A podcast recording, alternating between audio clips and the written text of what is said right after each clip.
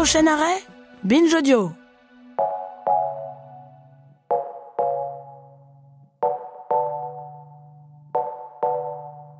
La langue française n'est pas simplement un outil d'intégration, elle est l'intégration. C'était Emmanuel Macron lors de son discours sur la langue française, la francophonie et le plurilinguisme, discours donné à l'Académie française le 20 mars 2018. Dit comme ça, ça paraît du bon sens. Mais concrètement, qu'est-ce que ça veut dire s'intégrer par la langue? Est-ce que c'est au niveau pratique, pour travailler, pour se déplacer, pour faire ses courses? Est-ce que ce serait au niveau de valeurs véhiculées par la langue? Et dans la loi, comment ça se passe? Est-ce que vous, chères auditrices, chers auditeurs, vous savez quel est le niveau exigé en français pour avoir un visa, une carte de séjour temporaire, de résidence ou pour acquérir la nationalité française? En bref, quel est exactement le lien entre citoyenneté française et langue française Dans cet épisode de Parler comme jamais, on va parler de ce qu'on appelle le FLI, français langue d'intégration, ce qui n'est pas exactement pareil que le FLE, français langue étrangère. Dans les deux cas, il s'agit d'enseignement du français à un public non francophone, mais le FLI, français langue d'intégration, contrairement au FLE, est directement lié, comme son nom l'indique, à l'idée d'intégration au territoire à la nation, à ce qu'on appelle les valeurs françaises, bref, à une vision politique de la langue.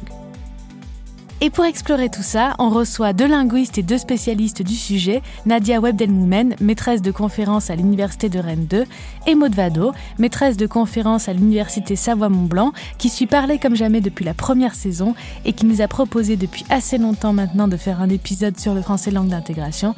On est heureuse de réaliser cet épisode. Ah, et une petite annonce, à la fin de l'épisode, je vous annoncerai une surprise. En attendant, parler comme jamais sur le français comme langue d'intégration, c'est maintenant.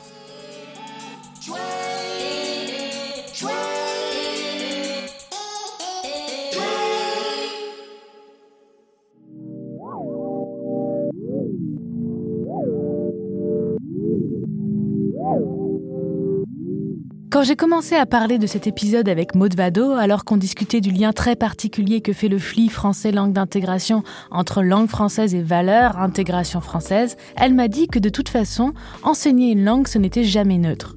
Je lui ai demandé pourquoi.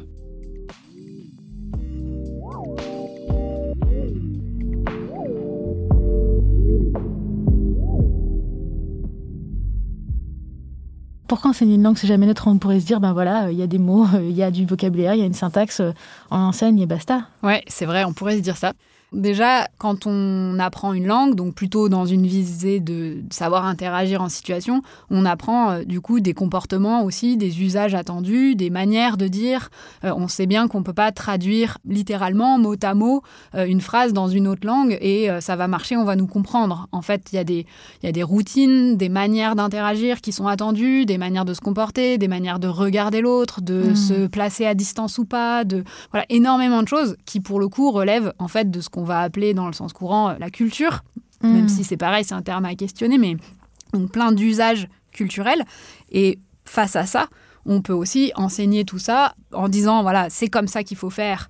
C'est pas autrement, et donc voilà, en, en disant bah, vous devez vous, vous, vous comporter de telle ou telle manière, ou on peut enseigner avec plus ou moins de possibilités de variation, plus ou moins de- de- d'acceptabilité en fait, de différences de comportement quoi à partir du référentiel français langue d'intégration, donc qui est euh, sorti en, en 2011 et qui a donc donné naissance à ce fameux sigle FLI, on va dire une naissance officielle, on est passé de d'une proposition ou d'une exigence à la limite, mais de connaissance des valeurs, à une exigence d'appropriation et d'adhésion. C'est Mhm. pas tout à fait pareil de proposer à des gens de découvrir, euh, voilà, les, on va dire les grands symboles républicains, parce qu'en effet, ils font partie du patrimoine et que ça aide parfois à comprendre des références qu'il peut y avoir, des choses, etc. Ou ce qui, même comprendre ce qui est attendu et décider ou de s'y conformer ou pas. Mmh. Mais là, en fait, on est passé à une exigence de euh, d'adhésion et de conformité.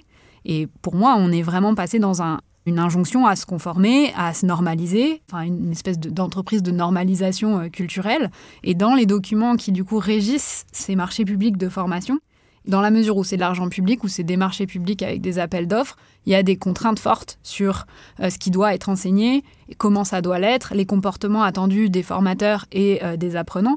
Et on a, quand on les étudie euh, dans la, dans la durée, on voit un renforcement des prescriptions à ce niveau-là. Et par exemple, tu peux nous donner des exemples Eh concrets ben, de- d'injonction à la normalisation, comme tu dis, dans ben- l'enseignement, les formateurs, les formatrices, les Eh ben, apprenants il va falloir vérifier. Alors, il y a évidemment les questions euh, de voile, euh, de, euh, de, de religion, euh, de rapport entre les hommes et les femmes, qui, je pense, euh, on peut en parler peut-être après. Enfin, ça On fait va tout faire un le- gros. voilà. tout- ce sera le en pratique. Ok, hein. ok. bon, mais il y a aussi des choses toutes bêtes de, voilà, il faut vérifier que les gens arrivent à l'heure parce que c'est un signe de respect des valeurs de la République que Ah bon, d'arriver on est à l'heure. Bah, il faut arriver à l'heure en formation, Il y, a, y y Adèle, là, notre, euh, qui enregistre, qui est en train de rigoler en apprenant que quand on est bien français, il faut arriver à l'heure. Du coup, moi, je suis assez souvent en retard, mais...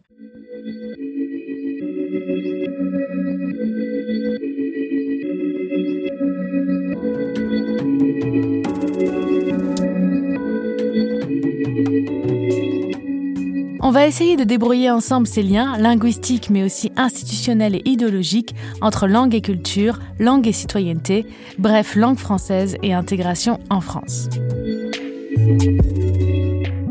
Ils se familiarisent avec des mots, mais aussi avec les usages et la culture de leur pays d'accueil, eux qui ont quitté leur terre, leur famille, leurs amis. En septembre 2016, euh, on a commencé le cours euh, à l'université ici. Il fait le dispositif et c'est très bien pour nous, pour euh, d'abord apprendre le français, pour bien intégrer. C'est très dur, surtout pour les gens qui parlaient pas du tout français avant, mais euh, il faut être courageuse pour, euh, pour continuer la vie parce que c'est comme ça la vie. Il y a la guerre partout. Il faut vraiment être courageuse pour euh, continuer, pour apprendre la langue, ça, ça, facilitait la vie ici.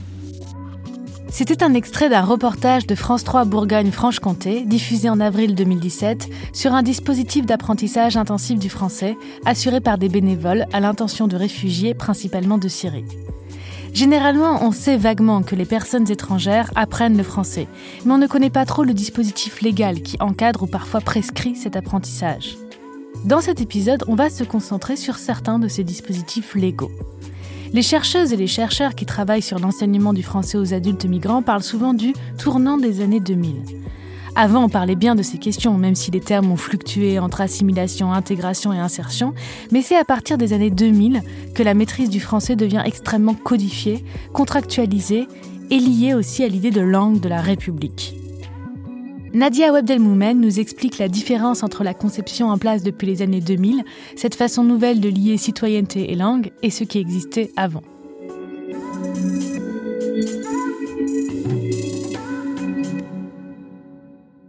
c'est pas qu'on le pensait pas comme un critère euh, important, mais euh, plutôt que ça n'avait pas émergé comme une condition ou comme euh, une sorte de préalable finalement.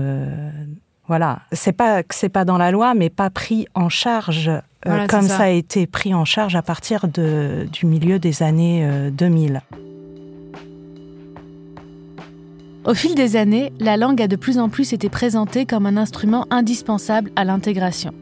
Parallèlement, l'exigence légale de la maîtrise de cette langue a pris une place de plus en plus importante dans les dispositifs d'accueil en France pour les personnes étrangères.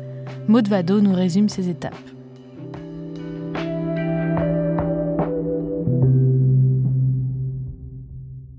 Il y a une loi sur la nationalité en août 1927 euh, Mhm. qui pose une condition d'assimilation, euh, mais qui euh, ne précise pas euh, comment on mesure cette assimilation, par quelles conditions? Puis progressivement, enfin du coup, Qu'est-ce que c'est déjà cette condition d'assimilation? Bah, justement, c'est pas précisé dans cette loi-là, mais donc comme il n'y a pas de précision, l'administration met euh, à disposition des fonctionnaires qui sont censés vérifier cette condition Si d'assimilation des questionnaires pour vérifier euh, que les personnes qui demandent la nationalité sont assimilées.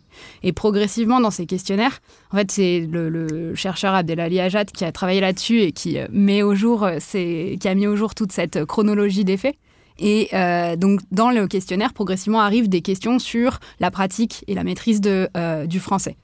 Euh, Donc ces questions voilà, de l'assimilation et de mesurer le niveau d'assimilation pour donner la citoyenneté française elles sont, c'est en place depuis longtemps ce questionnement-là, et petit à petit, la question, le critère linguistique a émergé. C'est ça, mais à partir d'un outil tout simplement au départ en fait, non pas d'une loi qui disait il fallait tel niveau ou telle capacité, mais d'un outil. De comment on fait pour mesurer l'assimilation Ah bah tiens, on va bidouiller pour élaborer un questionnaire, et puis il y a des questions sur la langue qui arrivent euh, progressivement à partir de 1930 euh, en fait, je crois. D'accord. Et ensuite, ça va rentrer avec l'ordonnance du 19 octobre 45, le fait que euh, la, citation exacte, c'est Nul ne peut être naturalisé s'il ne justifie de son assimilation à la communauté française, mhm. notamment par une connaissance suffisante, selon sa condition, de la langue française. Et dans ça veut dire quoi selon sa voilà, dans cette phrase, c'est ça. Il y a plusieurs choses qui sont intéressantes dans cette phrase parce qu'il y a le fait qu'on passe d'un critère favorable à un critère de recevabilité euh, du dossier. En gros, euh, voilà, ça devient une condition nécessaire. Avant, parler français, c'était un plus, Exactement. et là, ça devient une condition nécessaire. Exactement. Mais il y a cette histoire de selon sa condition. Donc en gros, selon le métier qu'on occupe, par exemple, ben, on va être plus ou moins capable de se débrouiller à l'écrit, par exemple. Hmm. Donc voilà, on va mettre en regard ça. Et ça, en fait, au fur et à mesure que le temps va passer, on va complètement oublier cette euh, question-là. Et ça, c'est en 45. Et donc si on continue notre petit euh, parcours historique, est-ce qu'il y a des gros changements avant le tournant des années 2000 ou est-ce qu'on passe aux années 2000 Bah pas vraiment. Il y a un petit tournant a priori en, en 73 puisque mhm. euh, auparavant, enfin avant 73, les conjointes de Français acquéraient la nationalité directement par mariage. Et là, en fait, en 73, on leur ajoute à elles aussi ce critère linguistique, en fait. D'accord.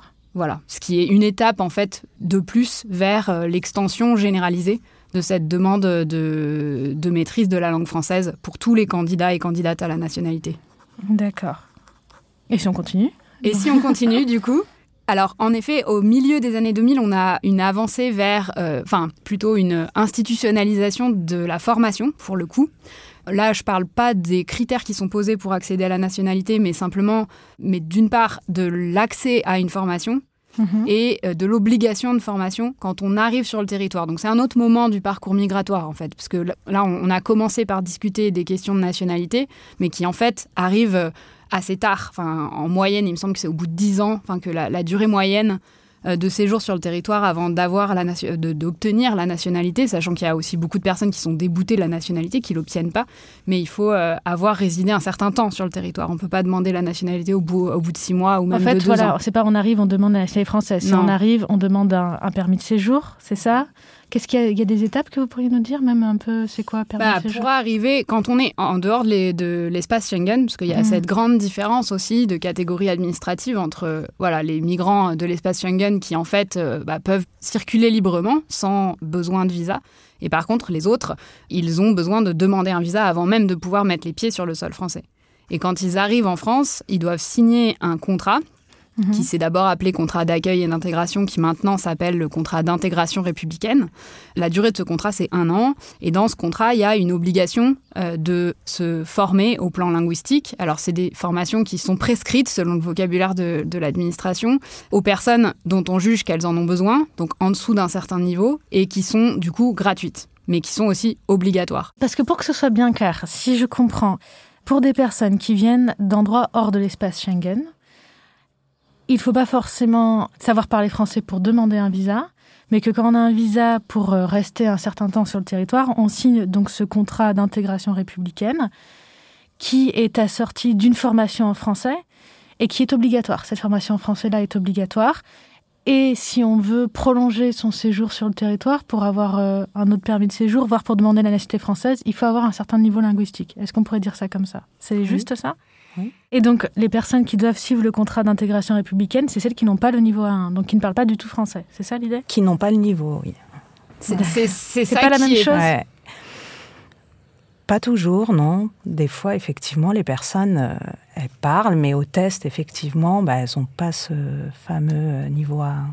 Et pourquoi? Parce que c'est un stress au moment de passer le test ou parce que tu penses que c'est des critères qui veulent pas forcément dire qu'on parle pas français? Comment ça se fait qu'il n'y ait pas forcément de concordance? Je sais pas, j'imagine qu'il y a plein de situations, aussi la situation euh, effectivement d'évaluation qui doit jouer.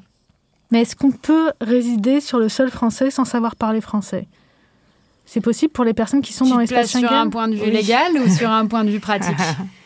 Déjà sur un point de vue légal. Bah, D'un point de vue légal, en effet, du coup, si, vous êtes espagnol, italien, italienne, euh, j'allais dire anglais, mais du coup, euh, c'est un peu plus compliqué, mais euh, allemand, allemande, voilà, vous pouvez circuler et on va rien vous demander. Sur une- aucune vérification sur euh, quoi que ce soit qui concerne votre vie. Donc oui, du coup, ces personnes Mm. peuvent vivre en France euh, autant qu'elles veulent sans, euh, sans parler français. Et donc concrètement, ça va être qui les personnes qui vont signer ces contrats d'intégration républicaine? Bah, ça va être des personnes qui viennent des pays. euh, alors, statistiquement, enfin, donc là, on part hors espace Schengen, mais statistiquement, ça va être beaucoup euh, Afrique du Nord et Afrique subsaharienne, euh, également Asie. Et il me semble, dans l'ordre, c'est ça, en fait. hein, c'est. Et pourquoi est-ce qu'on fait cette différence, espace Schengen et le reste? Pourquoi est-ce qu'on considère, est-ce que il peut y avoir une justification linguistique à ça ou il n'y a aucune justification Ah non, il linguistique n'y a pas de justification C'est linguistique. la grande question. C'est la grande question? Parmi tous ces dispositifs, nous allons nous concentrer avec Nadia Webdelmoumen et Maud Vado sur la place de la langue dans un dispositif évoqué qui prévoit la signature obligatoire depuis 2007 d'un contrat, appelé d'abord contrat d'accueil et d'intégration, puis contrat d'intégration républicaine, le CIR, qui est géré par l'Office français de l'immigration et de l'intégration. Il s'agit d'un contrat signé entre la personne arrivante et l'État français via le préfet. Ce contrat prévoit une formation civique obligatoire et une formation linguistique tout aussi obligatoire si votre niveau de français est jugé insuffisant. Ce contrat doit être considéré comme respecté pour obtenir la délivrance ou le renouvellement d'un titre de séjour.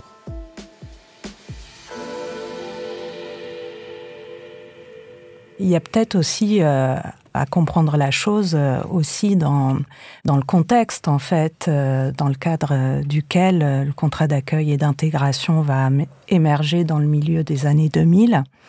Et euh, quoi ce qui est celui des, des politiques de l'immigration et donc euh, d'une opposition, d'une mise en opposition qui va avoir lieu à cette époque-là entre ce qu'on appelle l'immigration choisie et euh, l'immigration subie. Donc, euh, C'est quoi cette opposition? Tu peux nous expliquer? Tu peux nous expliquer en quoi le contrat il, il a pris sa place dans cette opposition? Alors, euh, il va émerger euh, ce contrat d'accueil et d'intégration donc dans ce contexte euh, de binarisation de l'immigration, donc où on va opposer en effet euh, une immigration euh, choisie, une immigration des compétences, du travail, des talents, euh, etc., et une immigration euh, subie, immigration clandestine, mais aussi une immigration qui jusque-là était une immigration de droit, l'immigration familiale, et Alors, donc avec une préférence l'immigration familiale? l'immigration euh, familiale dans le cadre du regroupement familial pour rejoindre des conjoints, les parents, enfin, l'immigration, voilà. Mhm.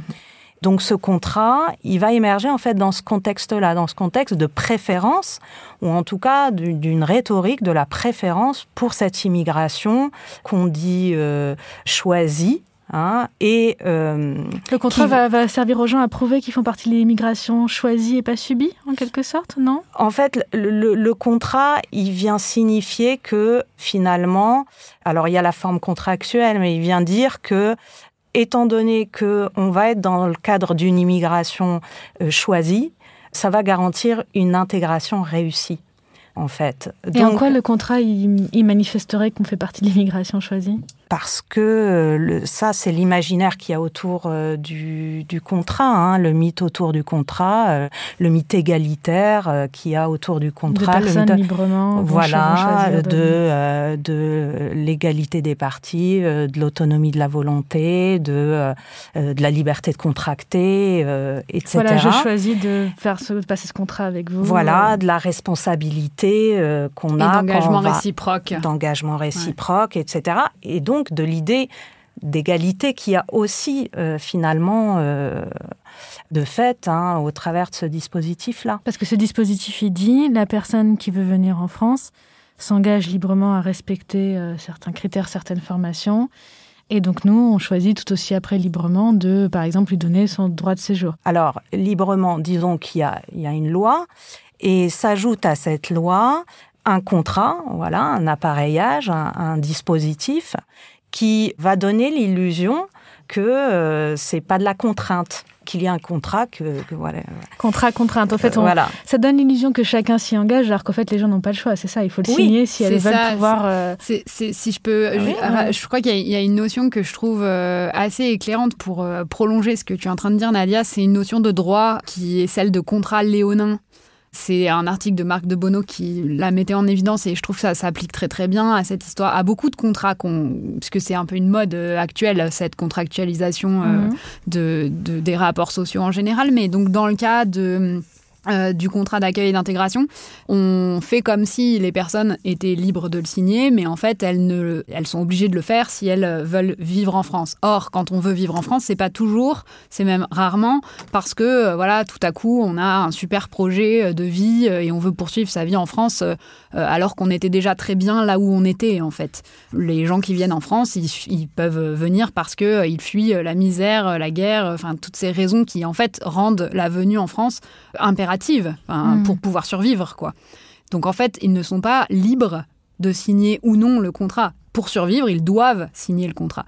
Donc la notion de contrat léonin, c'est un contrat dans, le, dans lequel une des deux parties est en fait largement en position de domination et l'autre n'a pas le choix que de signer ce contrat. Et donc, dans ce cas-là, ce serait l'État français euh, qui serait en position, qui serait en de, position de, domination. Et c'est une, notion qui, en droit, normalement, enfin, contrat léonin, il me semble, euh, est invalide, en fait. Voilà, puisque c'est un contrat qui, quasiment, en effet, est signé sous la contrainte. en tout cas, invalide l'idée, euh, l'idéologie derrière ce que tu disais, Nadia, la rhétorique de la liberté des deux parties. Oui, parce que, en gros, si on veut vivre en France, il faut le signer. Mm, mm. Donc la liberté de contracter. Euh, voilà. Par contre, tout le discours qu'il va y avoir autour du contrat, eh bien, ça va euh, permettre euh, d'invisibiliser justement la contrainte de la loi et la contrainte aussi qui entoure ce contrat et de donner une sorte d'impression d'horizontalité des relations. En fait, ça mm, va effacer finalement la verticalité qui est en cours et qui fait fonctionner en fait le, le dispositif. Oui, mais on pourrait dire bon certes qu'on n'est pas forcément libre de signer ce contrat, mais que ça paraît logique. Vous voulez arriver en France, il y a plusieurs langues en France, mais euh, une langue qui est majoritairement parlée, c'est le français, et qu'en plus, il y a une formation qui est proposée gratuitement et qui est payée par l'État pour apprendre le français. Donc quel est le problème là-dedans? Alors pour moi, la question c'est pas de dire euh, il ne faut pas que euh, les personnes qui arrivent en France euh, puissent apprendre le français ou on s'en fiche ou on doit les laisser se débrouiller avec cette question. Évidemment que je pense, enfin, je pense que toutes les, tous les bénévoles et tous les formateurs salariés formatrices salariées qui interviennent sur, dans ce domaine se rendent bien compte de l'immensité des besoins et, mmh. de, et des désirs d'apprendre de beaucoup de ces personnes-là. Euh, et du coup, évidemment qu'il faut euh, défendre un, le droit d'accéder à des formations, le droit à la langue, en fait. C'est une formule qui avait été euh, utilisée par des collectifs d'associations il y a quelques années, de dire il faut mmh. défendre le droit à la langue. Mais il y a une grande différence entre le droit à la langue et l'obligation de très très rapidement faire la démonstration de compétences très abouties en langue. Parce qu'en fait, c'est une, inversion de la logique. C'est plus euh, on donne le droit d'accéder à des formations autant qu'il est nécessaire, pendant le temps, euh, la durée nécessaire, etc. C'est vous devez tout de suite après votre arrivée, alors que souvent vous êtes dans d'autres problématiques mmh. euh, de logement, de travail, de juste comprendre ce qui vous arrive, etc. La prescription, ce que veut l'Office français de l'immigration et de l'intégration, qui, qui régit en fait ces dispositifs de formation linguistique, c'est que les gens entrent en formation au maximum trois mois après la signature du contrat. Donc en gros, voilà, trois, quatre mois après leur arrivée en France. Et c'est souvent beaucoup trop précoce en fait, pas du tout le moment, le bon moment, la disponibilité d'esprit euh, et tout ça pour le faire. Mais donc du coup, défendre le droit à la langue, moi je pense que c'est une grande nécessité et qu'au contraire, il y a plein de besoins qui sont pas satisfaits. Le domaine globalement, il fonctionne beaucoup beaucoup avec des bénévoles qui mmh, sont. C'est clair. Alors là, les, oui, oui, ça se mmh. voit tout de suite. Euh, mais du coup, on peut pas non plus dire bon bah en fait, on donne plein de formations et les gens euh, stagnent ou bien ne progressent pas suffisamment. Il faut aussi voir la réalité des montants horaires qu'on disait tout à l'heure, voilà, qui ont réaugmenté récemment, mais qui pendant toute une période étaient à maximum 200 heures. Et même actuellement, le bilan qu'on fait, c'est que pour les personnes qui ont le maximum d'heures, c'est-à-dire 600, c'est réservé aux personnes qui n'ont jamais été scolarisées antérieurement, donc qui ont toute une problématique autour de l'accès à l'écrit. 600 heures, en fait, c'est très très peu pour acquérir des compétences à l'écrit un peu euh, qui permettent d'être un peu fluide dans la vie à l'âge adulte. Et vous, madame, vous êtes euh, en France depuis euh, combien de temps? Je suis arrivée en France depuis 1981. Mais je parle pas bien français avant. Et maintenant, je, parle bien un peu. Vous travaillez? Euh, Je Je travaille plus maintenant. Euh, Et avant? Avant, je travaille dans la blanchisserie asiatique. C'est pour ça que je ne parle pas beaucoup euh, français. Et au travail, vous parliez chinois? Oui, à la maison, on parlait chinois beaucoup.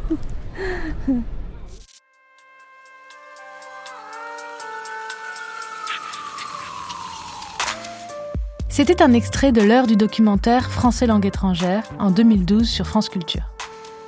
On ne sait pas souvent qu'alors que le nombre d'heures de formation octroyées par l'État n'est pas suffisant, les exigences en matière linguistique, elles, augmentent. Maintenant, pour avoir la nationalité française, il faut avoir un niveau qu'on appelle B1, oral et écrit, alors qu'avant c'était seulement l'oral. Cette nouveauté, l'exigence de l'écrit, ça peut présenter une difficulté énorme pour beaucoup de personnes et c'est en décalage avec la maîtrise des Françaises et des Français non issus de l'immigration, puisqu'on compte, hors chiffre de l'immigration, 7% de personnes en situation d'illettrisme, c'est-à-dire en difficulté forte à l'écrit alors qu'elles ont été scolarisées en France. Ce sont les chiffres de l'Agence nationale de lutte contre l'illettrisme. Mais essayons d'aller contre les évidences et de nous poser une question pas si facile que ça. À quel point avons-nous besoin de la langue française pour vivre en France? On écoute un extrait de Laurent Biller, délégué territorial de l'Office français de l'immigration et de l'intégration Alsace en 2012. Ce qu'il faut dire quand même, et ce qui est essentiel par rapport à, l'apprentissage de la langue française, c'est qu'il y a une nécessité évidente dans un souci d'insertion euh, sociale, professionnelle et autres, de maîtriser à minima la langue française, puisque au quotidien, euh, les personnes qui arrivent sur le territoire national, et notamment en Alsace, vont être confrontées au quotidien des situations pour la scolarisation des enfants, pour l'accès à l'emploi, pour le suivi de formation professionnelle et qu'effectivement une non-maîtrise de la langue française crée des handicaps beaucoup plus importants en termes d'insertion socio-professionnelle. Je vous vois prendre des notes pendant que l'extrait est diffusé. C'est tellement des réflexes là de, chercheuses qui prennent, des notes, qui prennent des notes quand on leur pose des questions. Donc voici ma question. Ça paraît évident hein, de l'extérieur quand on entend cet extrait que ben oui, pour se débrouiller dans plein de situations, il faut une maîtrise à minima de la langue française. Qu'est-ce que ça veut dire? Qu'est-ce que vous en pensez, Nadia? Oui, euh, j'entends bien. Oui, effectivement, il faut euh, maîtrise, je sais pas. Je dirais plutôt parler. Après. Euh, il y a aussi une contradiction, c'est-à-dire que le fait de parler de maîtrise du français et maîtrise de la langue, euh, dans le cas par exemple du contrat d'intégration républicaine dont on parlait tout à l'heure, ça fait oublier le fait que le niveau qui est exigé de français ne va pas permettre tout de suite monts et merveilles en fait. Tu veux et... dire qu'on inverse les choses On dit si vous parlez français pour le coup, donc vous arriverez à aider vos enfants à l'école, à suivre des formations voilà. professionnelles et à trouver un travail. Voilà. En fait, vous allez pouvoir tout faire par le français en fait. Le français est mis en avant comme quelque chose comme voilà le kit qui va permettre d'ouvrir toutes les portes, qui va permettre bah voilà d'accéder euh, effectivement euh, à un emploi, euh, s'autonomiser. après il faut voilà s'entendre sur ce qu'on entend par s'autonomiser, mais voilà s'émanciper, etc., etc. Et c'est pas aussi facile.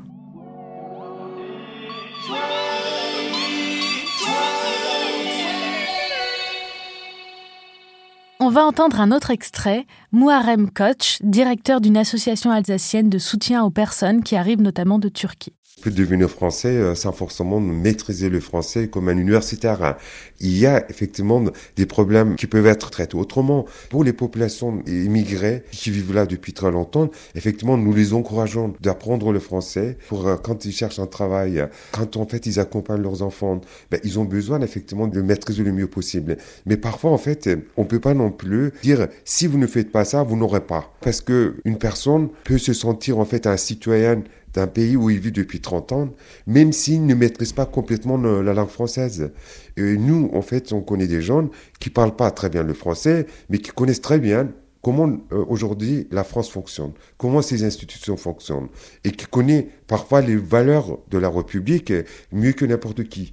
Mais par contre, c'est vrai que quand on leur demande de s'exprimer, eh ben, ils ont du mal parfois parce qu'ils n'ont pas eu les conditions nécessaires pour pouvoir apprendre la langue française. Et imaginez qu'en fait, quelqu'un qui est arrivé à travers un regroupement familial, très rapidement, en fait, il est obligé de travailler. Et ces personnes, vous imaginez, euh, après 7 heures, 8 heures de travail dans le chantier, d'aller prendre des cours de français. Ces personnes ont aussi du mal à trouver parfois des cours de français qui existent le soir, euh, etc. Donc, toutes ces questions à la fois les moyens, parfois humaines et matérielles. Et c'est ça que peut-être nous devons essayer de comprendre pour que ces personnes puissent apprendre et au niveau, effectivement, de notre travail, nous encourageons les gens. On sait que c'est difficile, mais vous devez quand même faire le, maximum pour euh, maîtriser euh, le minimum la langue française. Ce qui m'intéresse dans cet extrait, c'est que ce monsieur qu'on a entendu décorelle citoyenneté et langue française, alors que le fameux contrat d'intégration républicaine les lie en réunissant en deux volets citoyenneté et langue. J'ai donc posé une autre question difficile à mes invités. Bah, à quel point ça va de pair ou ça peut ne pas aller de pair? À quel point effectivement on peut avoir une citoyenneté euh, pleine et entière d'un pays dont on ne parle pas euh, la langue, une des langues officielles? La langue officielle, en l'occurrence le français. Est-ce que tu as une idée? Est-ce que as une En fait, moi, je prendrais pas le problème sous cet angle-là. Tu le prendrais comment? Euh, Moi, je reviendrais sur est-ce que c'est un problème? Pour moi, c'est pas un problème de donner des clés aux, aux gens des clés de compréhension et, donc de leur proposer de euh, connaître des choses. Pour Maud Vado, il y a une différence entre apprendre à connaître une culture et ses valeurs et l'injonction portée par le dispositif français langue d'intégration et le contrat d'intégration républicaine. En fait, ça peut être des formules qui sont un peu vagues, un peu floues, mais euh, de voilà, il ne faut pas manifester de signes de rejet des valeurs. En fait, c'est des formules de ce type-là. Alors ensuite, c'est laissé à l'appréciation du centre de formation et notamment de sa direction que de dire est-ce que ça c'est un signe de rejet des valeurs ou pas quoi. Mais moi, ce que je crains, c'est que euh, toute mise en discussion. Tout débat, en fait. Voilà, toute mise en discussion, tout débat au sujet de tel ou tel euh, comportement ou telle ou telle habitude, etc. Puis pris comme un rejet de... Devenir, voilà. Et donc comme un refus d'assimilation, d'intégration. C'est ça. Euh. Mais tout comme on peut le voir, enfin moi je ferai un parallèle avec euh, les questions sur les, les, minutes de silence ou les, enfin voilà, dans un contexte actuel où quand il y a un événement dramatique, un, un acte de terrorisme, il peut y avoir des personnes qui s'interrogent sur la légitimité de faire ci ou de faire ça ou de le célébrer comme ci ou comme ça. Et on n'a pas le droit, en fait, de. Voilà c'est qu'en fait, cette interdépendance entre euh, langue et citoyenneté, en fait, euh, finalement, s'il y a un problème à discuter plutôt, c'est dans le lien avec, euh, bah, finalement, toutes les autres rhétoriques, les autres valeurs, comment elles vont être assignées, comment elles vont être exigées dans tout ça, quoi, plutôt. C'est dans ces liens-là. Et puis, depuis tout à l'heure, on parle de valeurs comme si euh, c'était un terme qui n'était pas à questionner. Mhm. Oui, c'est ce que j'allais vous demander. Comment elles sont définies, ces ah, fameuses valeurs de la République, et qui les définit? C'est une très bonne question et, en fait, euh, en 2011, donc avec ce référentiel français langue d'intégration, il y a eu un, petit, un document qui l'a accompagné qui s'appelait Enseigner les valeurs de la France dans le cadre du français langue d'intégration, mhm. et donc qui avait été produit par un groupe de recherche interministériel. Non. non, non, qui a été produit par. Je, ménageais un effet de suspense parce que en fait, on ne sait pas qui puisque ah, c'est un groupe anonymisé en quelque sorte. Un groupe de travail interministériel, ok. Et puis, du coup, rien que le titre est intéressant parce que c'est donc les valeurs de la France. Hmm. Donc les, enfin si on veut faire un tout petit peu d'analyse linguistique, enfin les valeurs. Allons-y. les valeurs, ça veut dire qu'il n'y en a pas d'autres. Enfin, il y, a une liste fermée euh, qui est contenue dans ce livret. Hmm. Elles sont euh, au nombre de 25, je crois, dans ce livret. Donc sachez-le, il y a 25 valeurs. Ces valeurs qu'on connaît tous, et toutes. Ah, ah, parce que c'est vrai, là, tu me demandes de citer. Alors déjà, je sais qu'il faut être à l'heure, mais sinon. Euh, bah bon, évidemment, il y a liberté, égalité, fraternité, avec euh, depuis récemment voilà laïcité. Et puis, il, y a, il me semble qu'il y avait, il y en a cinq maintenant. Il y a cinq piliers de la République. C'est quoi le cinquième? Eh ben, je sais plus, mais il y a officiellement il y a cinq piliers. J'arrête de faire des blagues. Et c'est quoi un peu les autres valeurs? Eh ben, dans ce livret, il y a, euh, alors, ce qui, est, ce qui est intéressant, c'est que l'égalité, mais justement, on y reviendra, je pense après, mais égalité apparaît deux fois puisqu'il y a l'égalité et puis il y a l'égalité entre les femmes et les hommes, qui est vraiment mise en exergue. Ça fait une page et demie, alors que les autres font plutôt entre euh, une demi-page et trois quarts de page. Et puis, il y a euh, la défense euh, du, de la nation et du territoire. Ah, c'est, ça fait partie mmh. des valeurs. En fait, ils ont ils défendent aussi leur truc en disant c'est un ensemble d'usages, principes, valeurs. Donc ils ont fait un, truc un peu fourre-tout. Mais du coup, il y a la défense. Il y a euh, dans liberté, ils, ils, parlent aussi de liberté d'entreprendre. Donc, euh, en gros, le capitalisme est une valeur de la France. D'accord. non, je vais un peu loin en le disant comme ça, je pense. Mais euh, non, non, c'est vrai que moi je ne sais pas quelles sont ces 25 valeurs. Mais personne ne sait. Et du coup, ce titre, les valeurs de la France Hmm. de la France, des Français, des Françaises, d'une partie des Français et des Françaises, qui a été consulté pour euh, décider la liste de ces valeurs. Enfin, c'est en fait c'est à la fois très intéressant et, très alarmant, quoi, ce livret.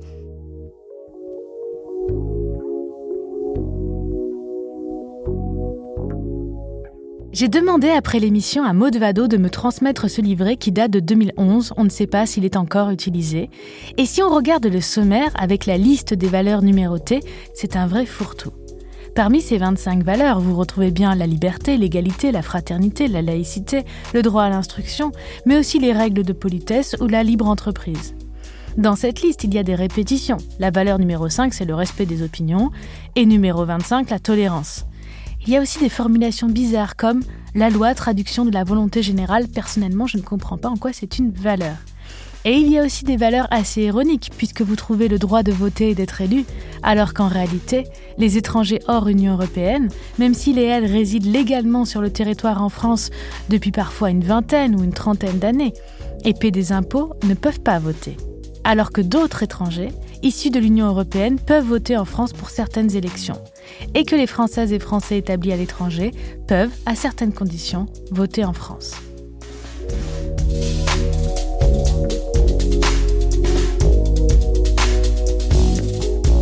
Ce fourre-tout peut sembler risible, mais personnellement je trouve que le principe de valeur est un beau principe et qu'il vaut mieux que ça. S'il est difficile à définir, c'est parce qu'il contient forcément des contradictions, des tensions, ou tout au moins une hétérogénéité, tout comme l'idée d'intégration d'ailleurs. Tout simplement parce que le concept de valeur nationale renvoie à une population nationale qui est elle-même hétérogène, qui est traversée par des points communs, mais aussi des conflits, des rapports de force et de domination multiples.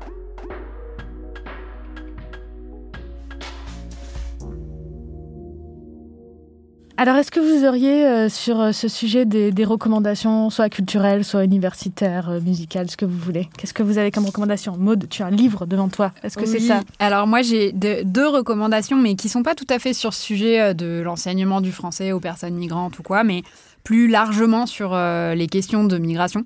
La première, c'est un ouvrage de Jean-Claude Métro qui s'intitule La migration comme métaphore que je trouve assez chouette. C'est une approche assez sensible euh, de ce que c'est que migrer, de ce que c'est que euh, voilà quitter un monde, euh, en rejoindre un autre et de toutes les étapes qu'on peut traverser quand on fait ça. Pour sortir justement d'un truc très cadré, très tout pour tout le monde pareil et voilà.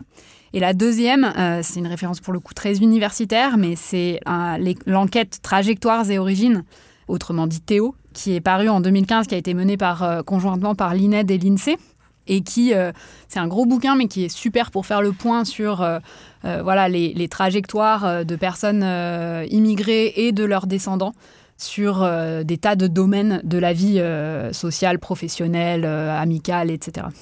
D'accord, merci. Nadia? Alors, c'est aussi un ouvrage universitaire, donc le contrat sexuel de Carol Patman, qui a été publié initialement en 1988 aux États-Unis et donc c'est un ouvrage dans lequel euh, Carol Patman a fait une relecture en fait des théories euh, euh, classiques du contrat social en faisant une proposition qui est que le contrat original, contrat social, serait indissociablement en fait un, un contrat sexuel et social. Et donc voilà un ouvrage qui m'a beaucoup inspiré.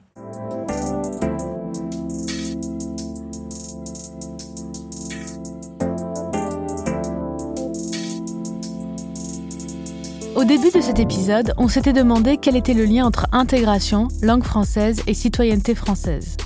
D'ailleurs, précisons que cette question montre déjà la vision très monolingue de la France qui réduit le choix de la langue d'intégration au français, contrairement par exemple au Québec ou à la Suisse, où la situation linguistique est plus complexe et où le plurilinguisme est pensé depuis plus longtemps. Et on a exploré une des réponses à cette question dans cet épisode, celle du contrat d'intégration républicaine, qui fait de l'apprentissage du français une étape avant l'intégration, la langue, et ensuite l'intégration. C'est bien entendu très important de permettre aux personnes étrangères d'apprendre le français. Et je pense qu'il faut plus d'heures que ce qui est prévu par l'État et plus de moyens pour les associations qui complètent le travail de l'État. Mais on a vu aussi dans cet épisode tous les problèmes de cette présentation du contrat d'intégration républicaine comme un engagement libre, comme un donnant-donnant. On apprend le français et après, si on a bien appris le français, on est intégré. Cette présentation est contestable. J'ai demandé à Nadia Webdelmoumen et Maud Vado comment on pouvait mieux repenser ce lien entre langue et citoyenneté, et elles ont rappelé une idée forte. La langue n'est pas un préalable on apprend une langue avec le temps et avec des activités, qu'elles soient professionnelles, sociales, etc. Et pas euh, en disant, voilà, on va. Enfin, la langue n'est pas un préalable au hmm. fait d'avoir des activités. Parce que moi, je dis, je dis pas à l'intégration, parce que je sais pas ce que c'est l'intégration. Mais du coup, la langue n'est pas un préalable à euh, interagir dans la société. Voilà. Hmm. Ça, c'est une première chose, mais ça répond pas du tout à ta question. Non, mais, si, de fait, déjà, c'est en interagissant dans la société, c'est en, en interagissant, en ayant des interactions, euh, en étant intégré déjà dans la vie citoyenne qu'on pratique, qu'on apprend euh, la langue. Citoyenne, sociale, professionnelle, hmm. tous les domaines possibles. Et le problème, c'est qu'en la posant comme évidente et comme préalable, c'est qu'en même temps, ça invisibilise tout un tas, en fait, bah, de problèmes, d'inégalités, de questions relatives au marché du travail chômage, euh, et qu'on ne va pas discuter. La langue n'est pas un préalable. Je crois que c'est ça qu'on va retenir comme conclusion, ça et quelques mots de Zedda dans le bruit et l'odeur.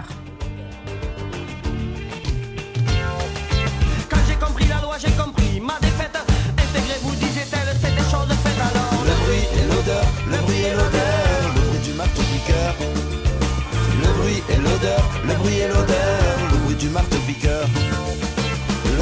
et l'odeur, le bruit et l'odeur, Le bruit et l'odeur, le bruit et l'odeur, le bruit du marteau-piqueur.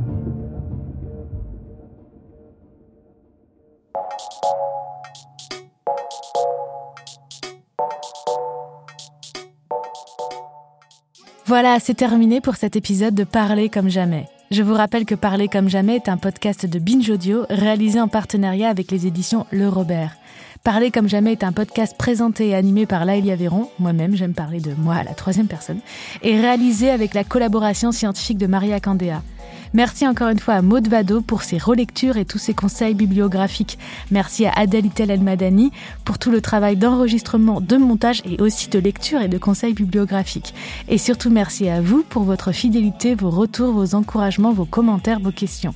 Merci de faire vivre la recherche par vos écoutes et vos partages en ces temps où elle est particulièrement menacée. Et voici la surprise annoncée. Nous allons sortir avec Maria Candéa un livre aux éditions Le Robert autour du podcast à l'automne 2021 avec les retranscriptions des épisodes mais aussi plein d'autres choses. Et on va vous proposer de participer à ce livre. Je vous en dis plus bientôt sur les réseaux sociaux et à la fin du deuxième volet. À bientôt, à la semaine prochaine pour le volet en pratique.